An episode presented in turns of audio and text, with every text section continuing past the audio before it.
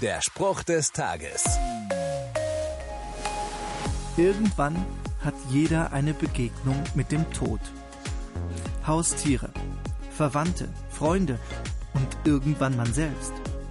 Da wird kein Unterschied gemacht zwischen jung oder alt, oben auf der Karriereleiter oder unten, verheiratet oder allein. Gegen den Tod hilft kein Trick, kein Verhandeln, kein Leugnen. Verständlicherweise kommt da manchmal ein beklemmendes Gefühl hoch. Das kannten die Menschen früher auch schon. Der Apostel Paulus macht aber Hoffnung.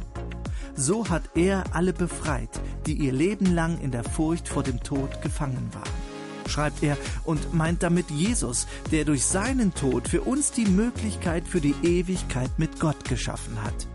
Damit ist der Tod durch Jesus nicht das Ende, sondern der Anfang. Der Spruch des Tages steht in der Bibel. Bibellesen auf bibleserver.com.